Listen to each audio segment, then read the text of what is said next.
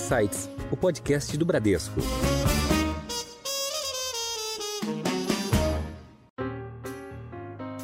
Nós operamos em Campo Grande, a nossa concessão mais antiga, Águas Guariroba, é, desde o início dos anos 2000. E quando nós entramos lá, a penetração de esgoto era em torno de 30%. Hoje ela está acima de 85%. Uh, e lá, as internações hospitalares por doenças hídricas caíram 70% durante esse período. Uh, o que significa que, além disso, melhora a saúde das pessoas, que ficam menos doentes, especialmente as crianças, e melhora também ou reduz as despesas uh, públicas da prefeitura em saúde também. Esse é um dos destaques de hoje, mas tem muito mais. Eu sou a Cris Botan e esse é o Insights, seu podcast semanal com ideias que provocam um novo jeito de pensar. O Brasil é um país com mais de 213 milhões de habitantes, segundo o IBGE, e cerca de 16% das pessoas não têm acesso à água e 44% não dispõem de coleta de esgoto, de acordo com o Instituto Trata Brasil. Um estudo da Associação e Sindicato Nacional das Concessionárias Privadas de Serviços Públicos e Água e Esgoto, ABCOM, em parceria com a KPMG, mostrou que para prover saneamento básico para toda a população brasileira, serão necessários mais de 800 bilhões em investimentos. E aí, como melhorar a qualidade de vida das pessoas, gerar renda e mais investimentos em infraestrutura? A EGEA tem se preparado nos últimos anos para levar a qualidade de prestação de serviços de saneamento para várias regiões do país e diminuir ainda mais esse déficit. Nessa busca pela universalização do saneamento, podemos destacar a aquisição de duas grandes companhias de saneamento brasileiras recentemente, a SEDAI no Rio de Janeiro e a Corsan no Rio Grande do Sul. E para falar sobre esse tema hoje super importante, eu convido o André Pires, que é CFO da EGEA, empresa líder em saneamento privado no Brasil. André, seja bem-vindo ao Insights. Obrigado, Cris. Bom dia. Obrigada. E também está conosco hoje o Bruno Bettiger, que é diretor executivo do Bradesco. Bruno, seja muito bem-vindo aqui ao meu lado hoje no Insights. Obrigado, Cris. Olá, pessoal. André, obrigado aí pela presença, uma alegria. Obrigado pelo convite. Para a gente, enorme ter você aqui. Bom, e para a gente começar esse papo aqui bem instrutivo para todo mundo, eu queria te pedir, André, para você nos dar um panorama geral do saneamento no Brasil, como é que está isso hoje, é, e claro, falar da IGEA, falar da história, da atuação, da estratégia, grandes números, e por que não falar um pouco sobre planos de futuro, talvez, um potencial IPO aí, uma abertura de capital na Bolsa? Vamos lá. Então, olha, obrigado, Cris, aí pela, pelo convite, obrigado, Bruno. É, bom, falando um pouco sobre é, o panorama geral do setor de saneamento, acho que você trouxe alguns números aí no início é, da sua fala. É, o Brasil hoje ainda tem é, números bastante, é, eu diria, preocupantes em relação ao, ao, saneamento de maneira geral. Né? Então, em grandes números, em torno de 84, 85% da população tem acesso à água tratada, mas você tem 15, 16% da população sem acesso à água tratada, e mais ou menos metade da população não tem acesso à coleta e tratamento de esgoto. Então, nós estamos falando aí de é, basicamente 100 milhões de pessoas né, sem acesso à coleta e tratamento de esgoto. E saneamento é saúde, saneamento é Exato. é dignidade, saneamento é qualidade de vida. Exato. Então, é, existe é, um, uma, uma visão de que o Brasil ficou muito atrasado é, nesse setor, nesse quesito, e, portanto, o marco do saneamento veio é, colocando alguns objetivos para que a gente acelerasse esse processo. É, como você bem disse, algumas estimativas trazem aí números uh, relevantes necessários para chegar na universalização. Né? A universalização é atingir 90% de coleta e tratamento de esgoto em 10 anos e 99% de fornecimento de água tratada em 10 anos também. Uh, e os números que você trouxe da KPMG de 800 bilhões, a gente já viu números de 900 bilhões de investimentos necessários. Então, se a gente arredondar, estamos falando de praticamente um trilhão de reais necessários para a gente atingir as metas de universalização. Isso só falando de investimentos para expansão de rede. Nós não estamos falando em manutenção, troca de equipamento. Então, provavelmente, os recursos necessários para chegar na universalização vão ser maiores do que esse trilhão que eu comentei. Então, é necessário é, uma participação grande de todos os, os, vamos dizer, entes financeiros, né? bancos, bancos de fomento, mercado de capitais, investidores, para que a gente consiga atingir esses objetivos. A EGEA, é, de fato, como você comentou, nós é, somos a maior empresa privada do setor de saneamento. É, o setor privado hoje representa alguma coisa em torno de 26, 27% do, é, do setor de saneamento total. A maior parte do setor ainda está nas mãos das empresas estatais, estaduais normalmente, ou então autarquias municipais, mas a empresa vem crescendo muito uh, nos últimos anos.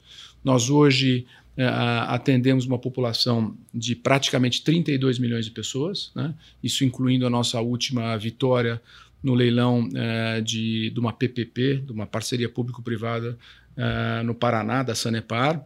Então, quando a gente inclui essa PPP, onde a gente ainda não assinou o contrato, são 32 milhões de pessoas atuando praticamente em 500 cidades ao redor do Brasil, desde cidades pequenas de 3 mil habitantes, como cidades grandes como o Rio de Janeiro, que você comentou. Então a empresa é bem diversa nesse sentido.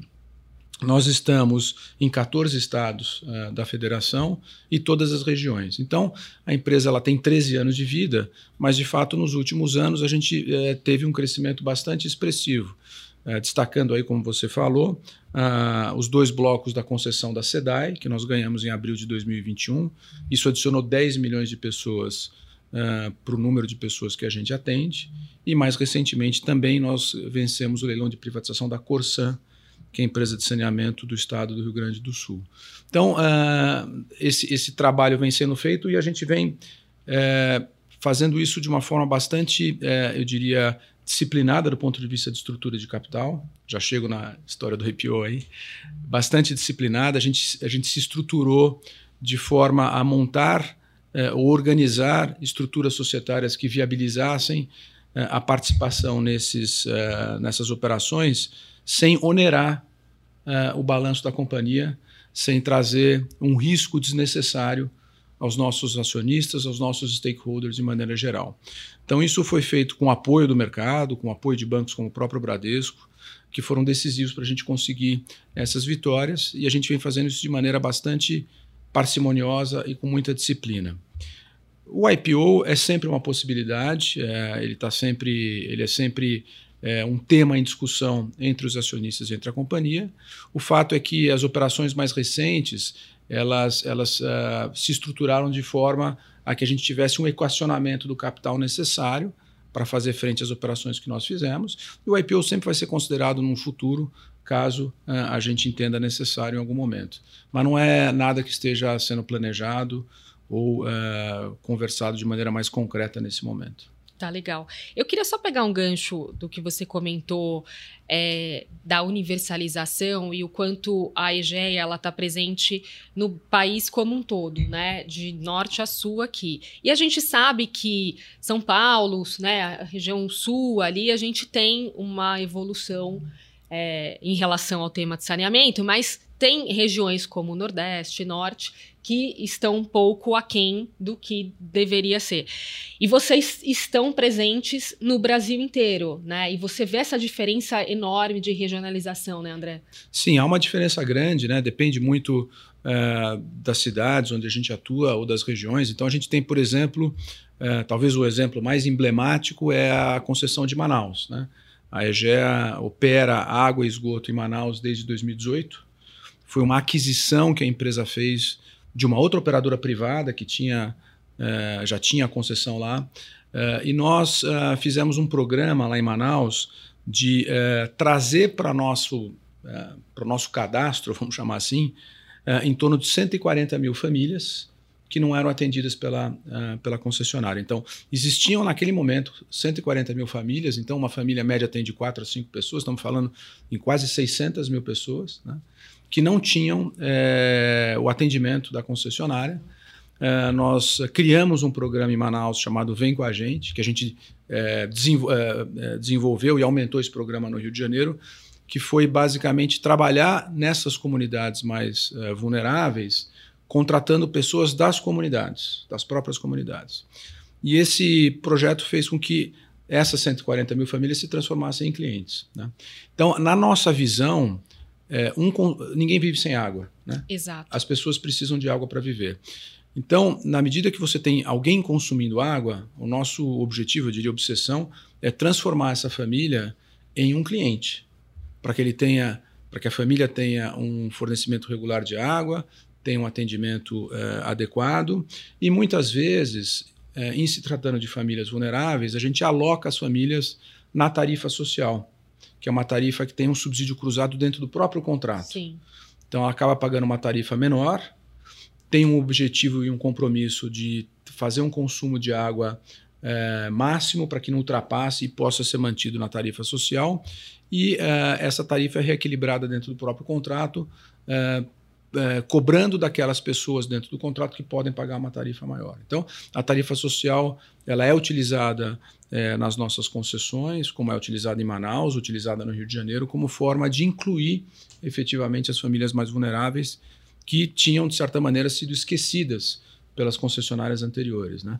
A gente vê muito isso em cidades, uh, como você comentou, de, de, de, diversas regiões, mas a gente vê isso no Brasil inteiro. No, né? Brasil no final das contas, a gente vê isso no Brasil inteiro. É. André, você, você comentou uh, é, na sua abertura sobre a, a baixa taxa de penetração do serviço de água e esgoto no Brasil, que é um problema, mas é também uma oportunidade. Né? É, você comentou também dos, é, das metas de universalização da, da companhia nas concessões, principalmente mais recentes. Né? É, você acha que é possível no Brasil a gente atingir é, 90% ou até 100%, é, se a gente quiser pensar grande, de, de atingimento desse serviço de água e esgoto? E como é que isso compara com outros países hoje, outros países que já estão desenvolvidos na, na Europa, Estados Unidos? Como é que estão esses índices de penetração hoje? É, esse, esse tema nos países desenvolvidos é um tema antigo, né? já foi resolvido há muito tempo. Né? Então, é, especialmente nos países do hemisfério norte, né? hoje é universalizado. Né? Fornecimento de água, coleta e tratamento de esgoto nos países desenvolvidos é algo já é, totalmente superado há muito tempo. Por isso que eu digo que o Brasil ficou bastante para trás. Né? É, sim possível atingir esse objetivo. E, e, falando de oportunidade, né? Talvez o Brasil seja o país que tenha, a, a, vamos dizer, a melhor ou maior oportunidade nesse tipo de negócio, falando especificamente do negócio de saneamento, uh, em comparação com outros países. Primeiro, por causa da escala. Né? Então, quando a gente fala que nós temos 100 milhões de pessoas sem coleta e tratamento de esgoto, pensando do ponto de vista de negócio, você tem um mercado de 100 milhões de consumidores que não está sendo atendido. Não. Né? É, provavelmente esses, esses, uh, essas pessoas devem ter conta em banco, devem ter acesso à telefonia móvel, porque no Brasil você tem acho que mais de um celular por habitante. Exatamente. Devem ter acesso à energia elétrica, mas não tem acesso a, a saneamento, que é a coisa talvez mais básica de Exato. todas. Né? Então é uma oportunidade tremenda do ponto de vista de negócio, tendo metade da população brasileira, e metade da população brasileira são 100 milhões de pessoas, né, que não tem é, esse serviço. Né? É, poucos países, mesmo, mesmo aqueles que têm índices de penetração menores ou equivalentes ao Brasil, têm a escala do Brasil e tem a oportunidade que a gente traz. O negócio de saneamento ele tem algumas características que são ímpares, eu acho, em relação a outros negócios. Primeiro, que ele tem características de negócios de infraestrutura que são é, estabilidade de receita, né? baixa elasticidade à atividade econômica. Então, não existe muito, é, muita variação é, do ponto de vista de inadimplência, se a economia vai melhor ou vai pior. Né? Então, só que isso somado a uma questão que não, muitas vezes não está no setor de infraestrutura, que é crescimento. Então, um setor de infraestrutura com crescimento e com uma parcela grande da população não atendida que dá uma outra oportunidade. O nosso negócio, na medida que a gente expande a penetração é, das regiões ou das cidades onde a gente opera, você tem uma correlação positiva muito forte com o crescimento da margem da companhia. Né? Quando você liga uma família, uh, especialmente uma família que não tem eh, acesso à rede de coleta de esgoto, né, você dobra a sua receita, porque você passa a atender um cliente que já tinha água, passa a, a conectar com esgoto, a receita dobra e a margem da companhia aumenta, até porque a estrutura de custos é diluída nesse momento. Então, além de todo o benefício, e acho que a gente vai falar sobre isso, ESG, é, que o negócio traz, saúde, dignidade, qualidade de vida, você tem do ponto de vista do negócio, do ponto de vista econômico, é, uma tremenda oportunidade também. E é interessante quando você fala da, dessa história da água né, e do acesso, André, estava é, refletindo sobre isso, né? Para atender uma família, por exemplo, com uma cesta básica, né? Se você não tem água, você não consegue nem cozinhar, né? Exato. Então você tem que você tem que levar outros insumos para essa família, né, Bruno? Assim, é, um, é uma questão muito séria, né? Um debate muito Sim, sério sim. E, e que veio aí que acho que até é bacana você comentar, né, Bruno, em respeito à, à nova lei de saneamento e à nova regulação. É, eu, até, eu ia até é, perguntar para o André como é, que, como é que esse marco do saneamento impacta a companhia, como é que impacta é, apetite para projetos, apetite para novas, é, novas concessões, apetite para crescimento. Como é que você vê o marco, o marco do saneamento impactando vocês? O marco foi muito importante, né? O marco foi muito importante para é, trazer é, luz ao setor, é, é trazer uma meta mensurável, né, para os contratos que estão sendo assinados a partir do marco uh, e trazer uma maior segurança jurídica para os investidores uh, que estão entrando no setor. Né? Então, o marco ele, ele, ele é, aumentou efetivamente o apetite do mercado como um todo, também o nosso apetite efetivamente. Apesar de que a EGEA existe há 13 anos, inclusive ela existe antes do marco, ela já vinha crescendo Uh, em processos de concessões que aconteciam de maneira um pouco mais pulverizada em cidades ao redor do Brasil e também através de aquisições. Né? Eu comentei, Manaus foi uma aquisição, foi um M&A. Né? Mas, uh, obviamente, o marco deu um impulso adicional muito importante uh, para o setor. E acho que ele trouxe à luz uh, também a atenção do mercado de capitais, do mercado financeiro como um todo, do mercado bancário, por que não dizer privado, né? além, obviamente, dos, dos, financiadores multilaterais, o próprio Banco de Fomento, o próprio BNDES é um grande é um grande incentivador do setor há muito tempo. Mas o marco trouxe é, esse ecossistema, vamos dizer assim, mais amplo é, e uma atenção e um foco maior em relação ao saneamento. A gente, é, acho que talvez um, uma, uma, um exemplo emblemático disso foi a operação que nós concluímos há pouco tempo, com participação do Bradesco, do emissão de uma debênture de infraestrutura é, da, nossa, da nossa concessão do Rio, da Águas do Rio, né, uhum. de 5 bilhões e meio.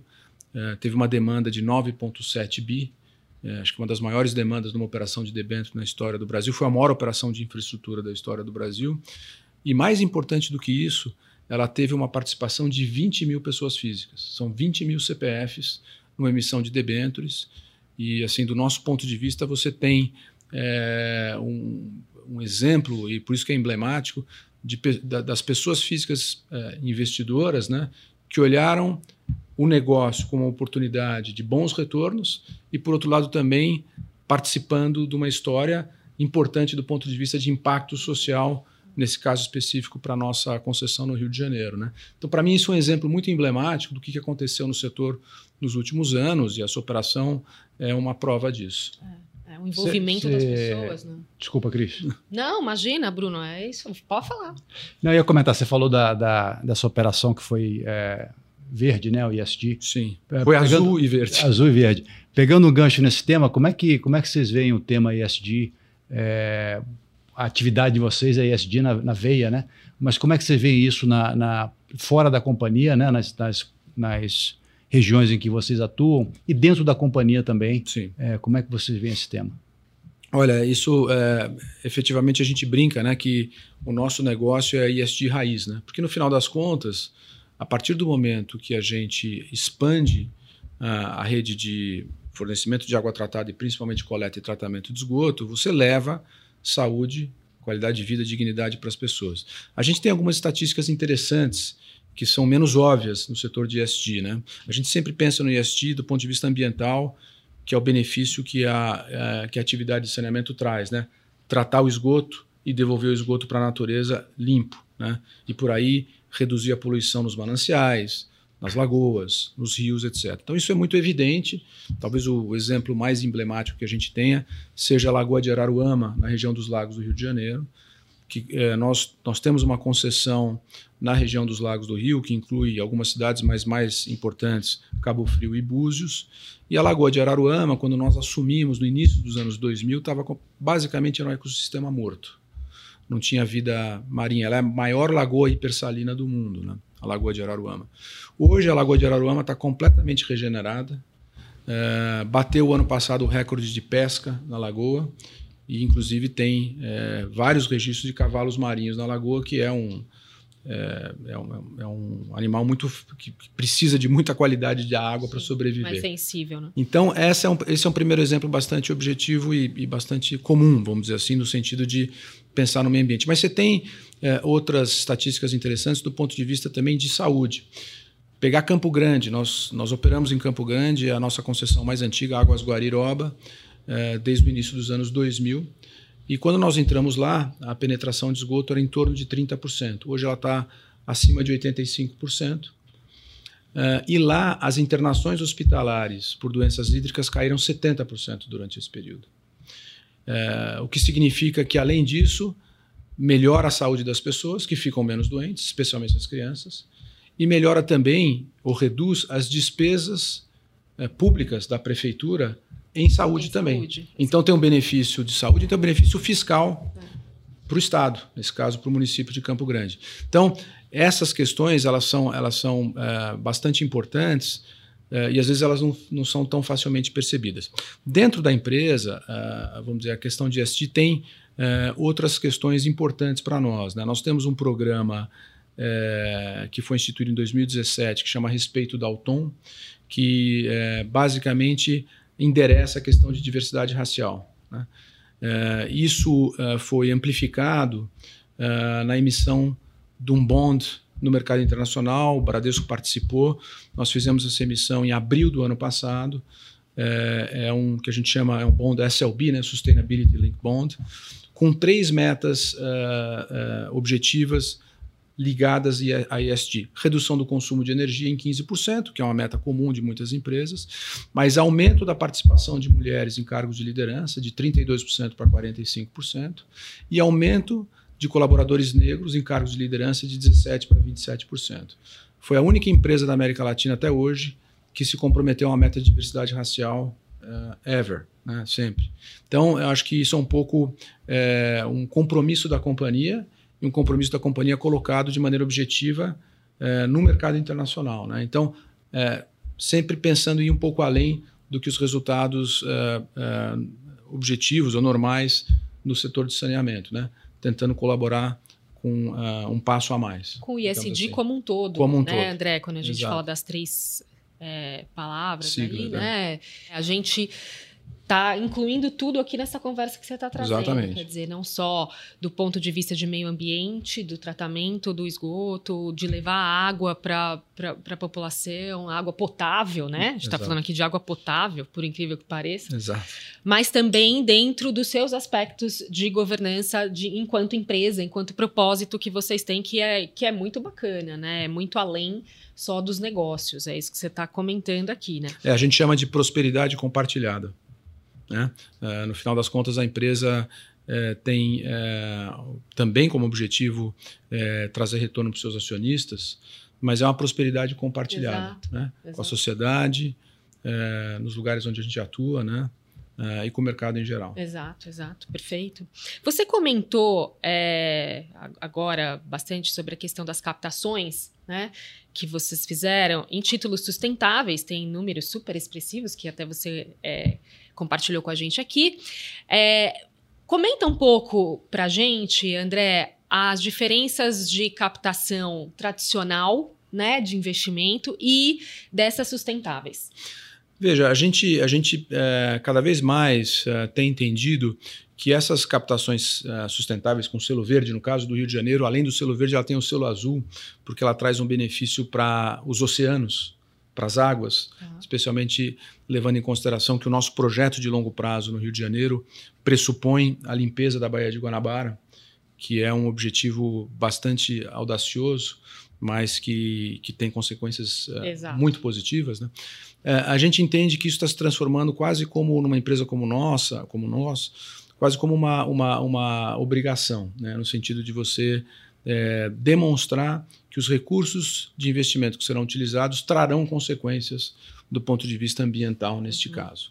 Além disso, eu diria que é, de novo, acho que no mercado internacional talvez é, o mercado internacional esteja um pouco na frente do mercado local, é, essas captações SLBs, como é que eu comentei há pouco, elas trazem também um aumento é, do número de investidores interessados em participar.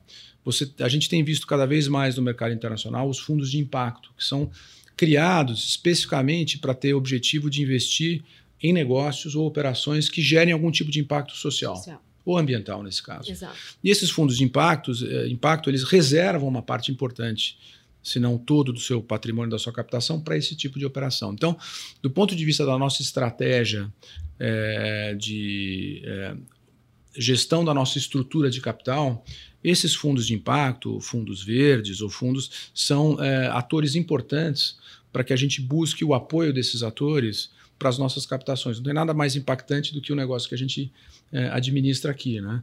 Então, é, minha impressão é que a gente vai ver cada vez mais uma evolução é, desse tipo de operação e cada vez mais, é, eu diria, uma, uma cobrança dos investidores para que, se a gente fala que a gente está fazendo, a gente tem que demonstrar que a gente de fato está fazendo. É. Né? Então é importante, eu acho que os investidores estão se preparando cada vez mais a, terem, a se capacitando para cobrar de que de fato é, essas captações atinjam esses objetivos que eu comentei. André, o, o, o Radamés ganhou recentemente aí o prêmio é, Valor, né, um executivo do ano no, no, no setor de infraestrutura. Acho que é um prêmio para ele, mas é um prêmio para a companhia também, para todos vocês. Então, parabéns. Obrigado. E, e, eu acho que isso reflete, acho que uma visão da companhia é meio que 360, né? Olhando para fora, olhando para dentro. É, como é que você vê a, a cultura é, da IGEA e como é que você vê é, essa cultura é, impactando o que vocês fazem e, os, e, o futuro da companhia? Olha, a IGEA, é, eu estou há três anos na IGEA, né? então o Radamés, uh, que é o nosso CEO que ganhou o prêmio, foi um dos uh, criadores da EGEA, né? Uh, quando o grupo Equipave uh, se direcionou para a área de saneamento e a empresa foi criada. a empresa tem uma cultura é, bastante é, forte, é, com, uma, com uma cultura muito empreendedora, um engajamento muito grande. o fato da gente operar em várias regiões do Brasil cria a gente, a gente dentre os nossos, os nossas, como a gente define a nossa cultura, né? A gente chama que a gente é especialista em brasicidades, né? Porque você tem gente que está é, é, tá lá em águas de Manaus, operando em Manaus, e eventualmente, é, a partir do momento que a gente ganhou a concessão, a concessão não, nós compramos, adquirimos a Corsan no processo de privatização que nós ganhamos o leilão, é possível que essa pessoa que está alguns anos em águas de Manaus vá trabalhar lá na Corsan, no Rio Grande do Sul. Né? Então, uh, a gente uh, uh, iniciou um processo, a gente todo ano faz um processo de trainees e o processo desse ano é um processo que é, nós temos 40 novos trainees é, espalhados pelo Brasil, é, pessoas que são de São Paulo trabalhando no Ceará, pessoas que são do interior de Minas Gerais indo trabalhar é, no Rio Grande do Sul, pessoas que são uh, de Fortaleza indo trabalhar no Espírito Santo. Então, a, a cultura da companhia é uma cultura de tremendo engajamento, é, é, muito empreendedorismo, cabeça empreendedora, senso de dono, né? Uh, e uh, uma visão bastante, eu diria, descentralizada no processo de tomada de decisão. A gente procura uh, dar para as pessoas que tocam o dia a dia das concessões, seja uma cidade pequena, média ou grande, a, vamos dizer, autonomia para tomar as decisões, obviamente ligadas ao direcionamento estratégico da companhia como um todo. Né? Então, eu diria que nós temos uma cultura muito, muito forte, muito própria, e de muito engajamento. E trabalhamos muito também é, na proximidade com a comunidade. Então, acho que tem um ponto bastante relevante, é, que é a cabeça da companhia. Na nossa visão, o grande sustentáculo é, do nosso negócio é o nosso cliente. Né? Assim como eu entendo é o caso do Bradesco aqui, e de, de vários, exatamente. Várias, várias outras empresas que atuam com clientes de maneira geral. Obviamente, a gente tem um contrato onde a gente tem que acompanhar esse contrato com o poder concedente, contrato que é regulado por uma agência reguladora, mas realmente quem vai sustentar a nossa operação é o cliente. Então, O nosso, a nossa obsessão é prestar um serviço de qualidade num preço razoável que o cliente possa pagar. Se a gente esquecer disso e focar somente no poder concedente, no governador, no prefeito da vez, que vai ficar só quatro anos, a gente vai se perder.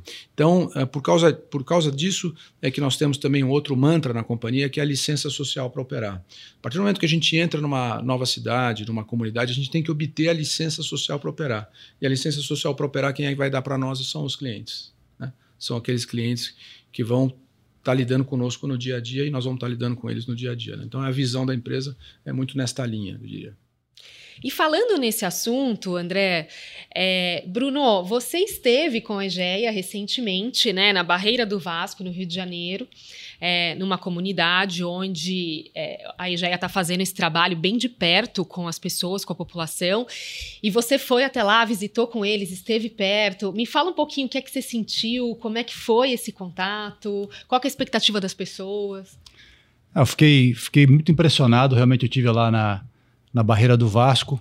Inclusive, aprendi que o termo a ser utilizado não é comunidade, é favela. É. Então, eles gostam que o termo correto seja favela, então é favela, Barreira do Vasco. Olha, eu falei comunidade, o certo é favela. O certo é gente. é favela, favela. Não, eu acho, é, realmente, a gente, de fato, o Rio de Janeiro tem sido é, um projeto né, onde a gente tem é, é, utilizado tudo que a gente aprendeu é, nos outros, nas outras operações que a gente vem administrando e nos, nos, vários anos que a gente vem operando. Né?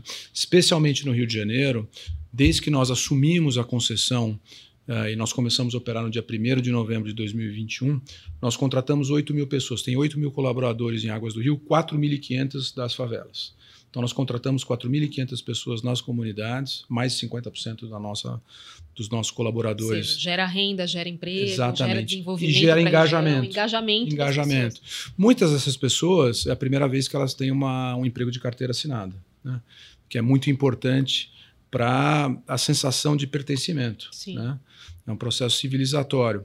E, efetivamente, nas comunidades, nas favelas, a partir do momento que a gente entra com o projeto Vem com a gente, né, e a gente liga a pessoa é, na rede de fornecimento de água, liga a pessoa na, na rede de coleta e tratamento de esgoto, tem um outro é, evento importante que é a emissão de um comprovante de endereço. Então, a partir do momento que a pessoa tem uma conta efetivamente paga em dia, ela tem um comprovante de endereço que é um documento muito importante para abrir conta no Bradesco. Para várias coisas. Para ir fazer um crediário. isso aí. E, e, e, e para você ter efetivamente é, uma, uma, vamos dizer, um processo civilizatório importante. Né? Então, assim, é, esse trabalho é um trabalho que a gente vem fazendo lá no Rio, a Barreira do Vasco foi uma das primeiras favelas que nós uh, implementamos o programa, estamos implementando em várias outras. Uh, e a gente sente também que a partir do momento que você entra nesses é, nessas comunidades mais vulneráveis, nas favelas, e fornece um, é, passa a prestar um serviço de qualidade, é, incluindo as pessoas na tarifa social, a inadimplência é muito baixa. Então, a gente sente que há regiões no Rio de Janeiro de mais alta renda onde a inadimplência é maior é. do que nessas comunidades. É. Né? Então, eu acho que isso demonstra que a partir do momento que você tem um serviço de qualidade, com regularidade, num preço justo, pessoa paga. É, concordo plenamente. André e Bruno, até queria ouvir um pouco de vocês dois é, em relação a esse tema. Tem um, um, um item aqui que a gente não pode deixar de mencionar, além da qualidade da água potável, além do tratamento do esgoto, que é o desperdício da água, né? E o quanto a gente tem de perda de água nesse processo de distribuição de água, né? E de tratamento. É, e isso parte não só dos projetos e, e né, da, das melhorias em infraestrutura, mas também de uma conscientização da população, pegando o gancho aqui do que a gente está falando em relação às pessoas. O que, que vocês têm para falar em relação a esse tema e passar um recado aqui para quem está ouvindo a gente? Eu, eu, vou falar de duas, de dois, de duas, olhando isso por dois ângulos, tá? A gente tem um trabalho é, que a gente faz é, nas escolas que chama Saúde Nota 10 onde a gente traz, uh, desde, uh, vamos dizer, das crianças, a conscientização do uso consciente de água e da importância, principalmente, uh, da parte de coleta de esgoto né, e tratamento de esgoto. O Saúde Nota 10 tem como objetivo incutir, de novo, nas famílias mais vulneráveis, a conscientização pelas crianças, né? que vão chegar em casa e vão dizer, é importante economizar água, é importante se ligar na rede de esgoto se ela estiver passando Envolver a rua, família, né? Envolver a família. Então, Saúde Nota 10 é um programa muito interessante que a gente já desenvolveu há bastante tempo. O segundo ponto, é, em relação ao consumo consciente, tem a ver com a tarifa social. A tarifa social, vou pegar o exemplo do Rio, que é mais emblemático, ela pressupõe um consumo mensal máximo de 15 metros cúbicos por mês. Né?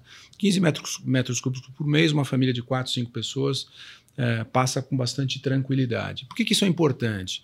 Porque a partir do momento que a pessoa está na tarifa social, foi regularizada, é, a, gente, a, gente, resolve um problema que acontece naquelas regiões ou, pessoas, ou famílias que ainda não estão regularizadas, que é, é a utilização da captação de água de fontes é, que não são regulares. Né? Então, é, a gente ajuda as famílias a procurar um vazamento se os 15 metros cúbicos estão sendo ultrapassados, a colocar uma boia na caixa d'água para não ficar transbordando e ficar desperdiçando água. Então tem todo um trabalho até para dizer, olha, se vocês ultrapassarem 15 metros cúbicos por mês, não vão poder manter na tarifa social. Né?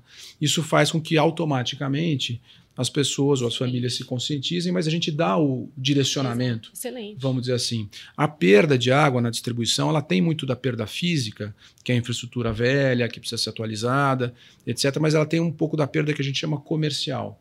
A perda comercial são aqueles consumos que estão sendo realizados sem com que essas famílias se tornem clientes. Por isso que a gente chama que a nossa obsessão é transformar um consumidor num cliente. cliente. Né? Então tem esse trabalho todo que a gente faz também, que leva também à questão do consumo é, consciente de água.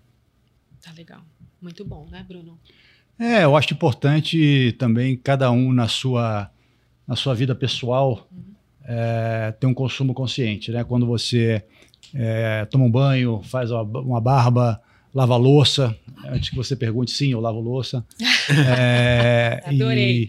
E, então eu acho que eu prego isso lá, lá na minha família, né, em casa, e, e, pratico isso. Então acho que é importante é cada um fazer a sua, parte, a sua parte, e ter um consumo, um consumo consciente. É, água é um, é um, é um, é um bem é, escasso né, no mundo. Exatamente. Então a gente precisa usar com parcimônia. Perfeito, muito bom. Bom, estamos aqui na parte final da nossa conversa. E a gente, André, tem a tradição aqui no Insights de pedir uma sugestão cultural para os nossos convidados. Pode ser um filme, um livro, uma série, uma dica de vida, enfim, de saúde mental que você quiser trazer aqui para gente.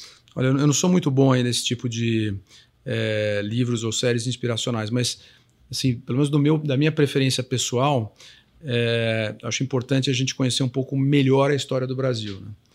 E acho que a história do Brasil é uma história recente e a gente passa, especialmente na escola, muito, é, muito rápido por isso. Então, especificamente nesse momento, eu estou lendo a biografia do Dom Pedro I. Né? Ah, que bacana. É, porque no final das contas, uh, isso aconteceu a, a, somente 200 anos atrás, a independência do Brasil, né? É, e aí ajuda você a entender um pouco mais a característica do país, né? Por que, que o país é desse jeito, como é que o país foi formado. É, então é uma, eu recomendo assim para aqueles que tenham curiosidade de entender um pouco mais daquele momento, o que, que aconteceu, por que o Brasil é, se tornou independente e continuou uma monarquia, né? O único país da América Latina, talvez o único país do, do, mundo novo na época, a se tornar independente e nos transformar numa república. Ficou um império por, por mais alguns anos, né? Então é um pouco interessante, pelo menos para minha curiosidade, eu prefiro é, gastar meu tempo com esse tipo de assunto do que ficar lendo livro de negócios. Eu já tenho o suficiente durante a semana bom. no meu dia a dia. É, é verdade. Muito bom. E você, Bruno? Legal. A minha dica é uma dica de bem-estar, é, de equilíbrio, né? Então, a gente buscar, e eu procuro fazer isso, né? Buscar um equilíbrio entre três coisas. Entre o trabalho, que a gente passa uma grande parte das nossas vidas trabalhando né, no escritório, mas também dois outros pilares que são importantes, que são é, a saúde, né? Então, é, buscar é, um, fazer uma academia, fazer um exercício, uhum. fazer um hot yoga, fazer o esporte que, que a pessoa goste, é, porque o bem-estar, é, a saúde física e a saúde mental são também muito importantes. E o terceiro pilar é você é, passar tempo com pessoas que você gosta, né? Família, família estendida, amigos, pessoas que te dão boa energia e que vão, vão estar com você aí pro longo da, ao longo da, da vida inteira. Né? Então, acho que, acho que esses três pilares fazem com que a gente consiga um equilíbrio nas nossas vidas. Acho importante. Muito bom, Bruno. Gostei bastante, viu? Duas dicas excelentes hoje aqui no Insights. Bom, chegamos ao final de mais uma conversa excelente, muito instrutiva, muito importante aqui para a discussão do nosso país, da nossa sociedade. Eu quero agradecer demais a participação do André Pires, que é CFO da IGEA. André, super obrigado aqui pela aula, pela inspiração, pelo propósito da companhia. Estou realmente aqui é, muito bem impressionada com a nossa conversa. E eu que agradeço o convite de vocês. Bruno, obrigado. E só para não poder deixar passar de agradecer o Bradesco. Né? O Bradesco tem sido um grande apoiador, parceiro. suportador, parceiro é, dessa nossa jornada agora e para o futuro, tenho certeza. Sem dúvida, sem dúvida. A gente que agradece essa oportunidade, né, Bruno? É, obrigado, uh, obrigado, Cris. Prazer estar aqui com você. André, de novo, obrigado pela presença e nós que agradecemos aí a vocês por essa parceria bacana que a gente tem, tem construído. Exatamente. Isso aí. Obrigado. Bruno, obrigada pela dupla aqui comigo hoje. E venha mais vezes. Estou te convidando ao vivo para você vir mais vezes aqui. Virei. Tá? Fazer essa, esse papo super interessante. Bom, o Insights está nas principais plataformas de áudio e no Instagram, no perfil podcast.insights. Siga a gente e fique por dentro das gravações, dos bastidores e muito mais. Tchau!